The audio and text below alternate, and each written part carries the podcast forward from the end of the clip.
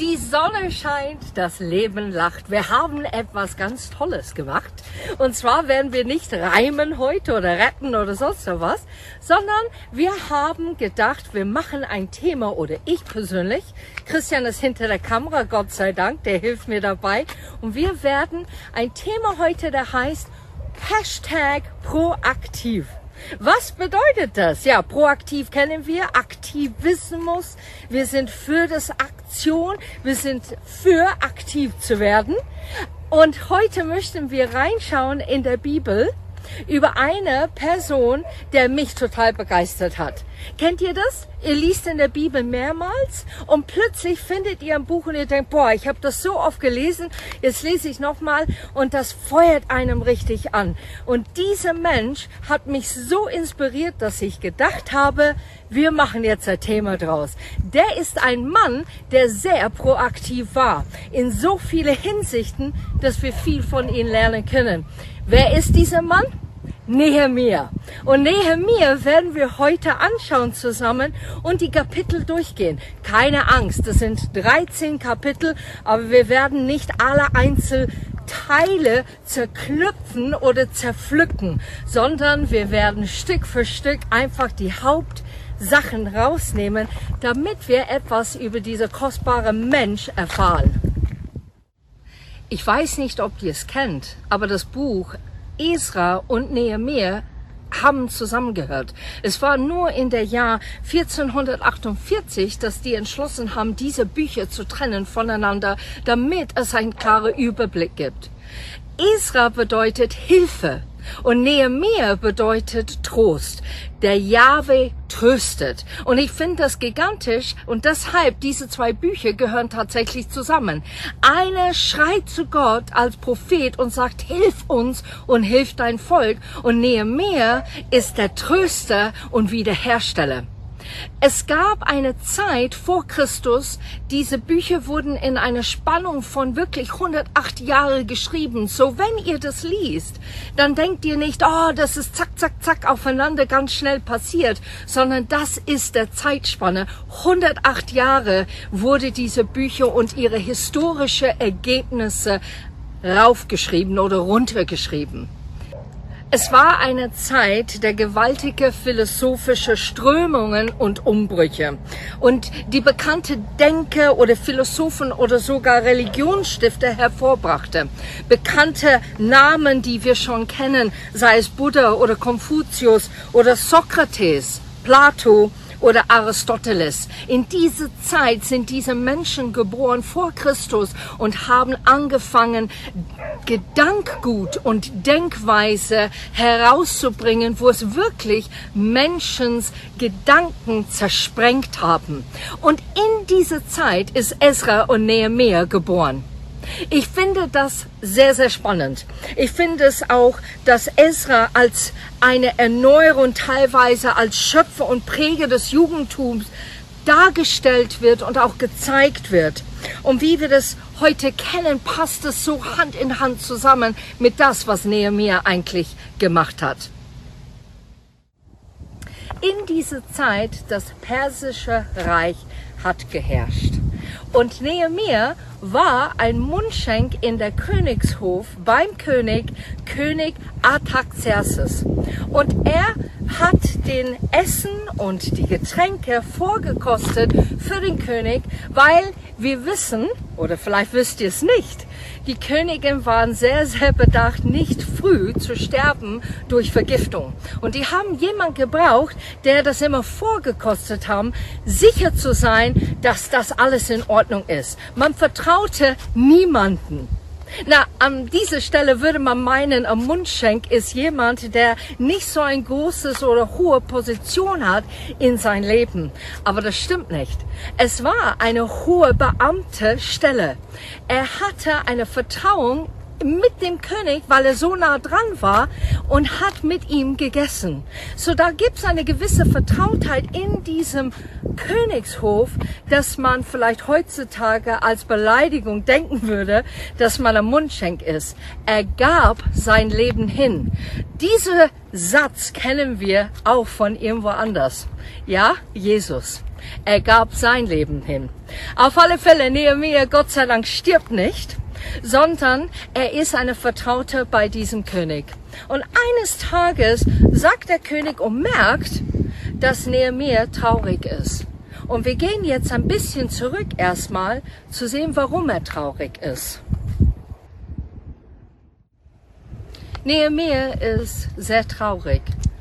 Sein Bruder besucht ihn und erzählt ihm der Lage und der Umstand von Jerusalem und wie es sein Volk geht.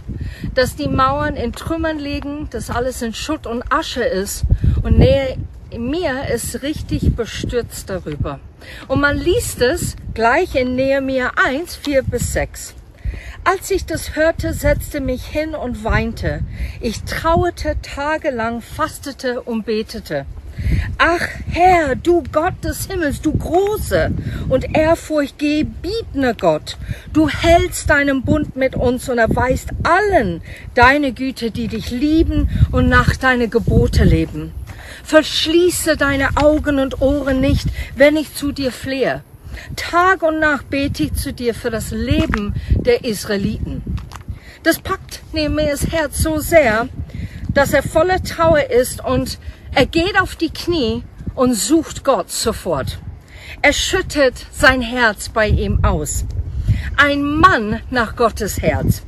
Er sucht ihn auf verschiedene Ebenen. Und Gott sagt zu ihm, und spricht zu ihm, während er da betet. Aber du siehst nicht, wie er spricht, sondern er liegt Sachen in Nehemias Herz, der so anzünden mit so einer Leidenschaft, dass er proaktiv werden wird. Aber das sehen wir ein bisschen später. Er findet Trost, während er betet. Er sucht Hilfe und Antwort im Gebet.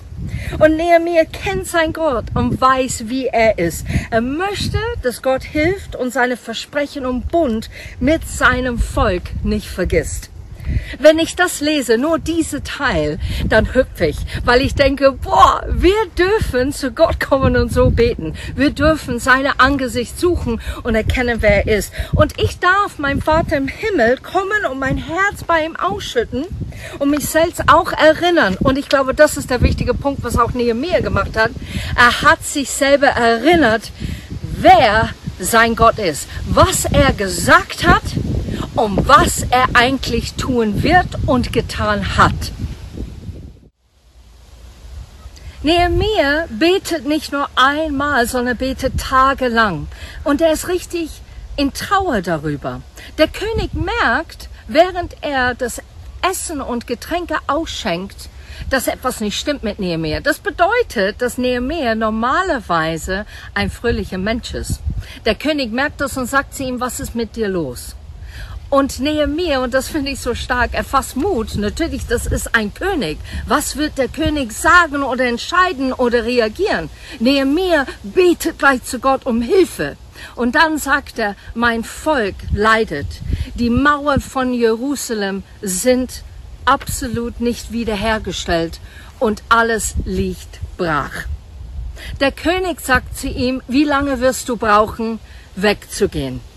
Und dann sagt Nehemiah, ja, ich brauche so und so viel Zeit und dann komme ich zurück. Der König erlaubt es. Und das ist jetzt stark. Nehemiah ist nicht nur froh, dass der König Ja sagt, sondern nutzt seinen Kopf. Und er sagt, wenn das der Fall ist, wenn ich gehen darf, bitte gib mir einen Brief für alle Provinzen, die ich durchreise, damit ich schnell zu Jerusalem kommen kann, damit ich den Ziel erreiche, ohne aufgehalten zu werden. Wir lesen in Nehemiah 2, 12 bis 15. Ich erzählte niemanden, welche Aufgabe Gott mir für Jerusalem ans Herz gelegt hatte. Und so verließ ich Mitte in der Nacht die Stadt durch die Taltour, ritt in südliche Richtung an der Drachenquelle vorbei und kam zum Misttor. Ich untersuchte die zerstörten Mauer und die niedergebrannte Tore. Dann zog ich nach Norden vom Quelltor zum Königsteig. Und als mein Reittier keinen Weg mehr durch die Trümmer fand, ritt ich trotz der Dunkelheit das Flusstal aufwärts und untersuchte von dort aus die Mauer. Schließlich kehrte ich um und kam durch das Taltor wieder in die Stadt zurück. Nehemiah ist jetzt angekommen. Er verrät und sagt nichts von was er in sein Herz hat oder was er persönlich von Gott empfangen hat. Er möchte die Lage richtig untersuchen, bevor er überhaupt was macht. Ich finde das mit so viel Einsicht und so viel Erkenntnis, da können wir wirklich persönliches Stück von das lernen und annehmen für heute. Nehemiah schaut das an, sogar im Dunkel betrachtet er die Mauern. Und dann, danach, trifft er sich mit die aufersehende Leute, die Edelmänner, die Priester und das Volk und ermutigt denen, komm, wir bauen und wiederherstellen das Mauer wieder auf. Und ermutigt so sehr, dass die alle mitmachen. Wie man hier sehen kann, liegt eine riesige Steinblock und ich finde es gut, so ein Visual zu haben, weil man erkennt, es könnte sicherlich sowas sein, der der Mauer hergerichtet worden ist. Es ist nicht wie unser Gartenzaun in unser Garten oder was wir vielleicht heutzutage betrachten. Es war richtig Arbeit. Hier könnte man glatt einfach aufhören. Die haben die Mauer zusammengebaut, alle waren glücklich, haben Gott zugejubelt und alles war schön. Aber ich finde es, genau wie jede spannende Geschichte, jetzt kommt der zweite Teil. Man denkt, alles läuft gut und dann. Und zwar sehen wir in Nehemiah 2, Vers 19 ein paar Charakterien, die gar nicht mal so schön sind. Und zwar sind die schon sehr fies. Also das ist Sanballat, Tobia, der Araber und Geshem. Und die kommen und die lachen und spotten über das, was Nehemiah vorhat. Da habt ihr einiges vorgenommen, sagen die. Wollt ihr euch etwa gegen den König auflehnen? So man sieht auch eine Same, der sagt, aha, deine Absichten sind nicht in Ordnung. Die sind nicht korrekt. Und man spottet nicht nur vielleicht nur zu Nehemiah allein, sondern andere bekommen das mit, wie die gerade ihn versuchen klein zu machen. Ich möchte über diese Namen kurz reingehen, weil ich finde es faszinierend, was die Bedeutung von diesen Namen sind. Und zwar Sanballat, der war ein Moabiter und der bedeutet geboren aus einer unmoralischen Tat. Man könnte auch sagen, aus Versuchen ist er erzeugt worden.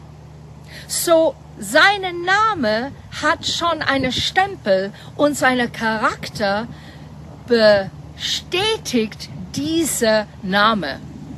Dann haben wir Tobia und das bedeutet gesetzlich.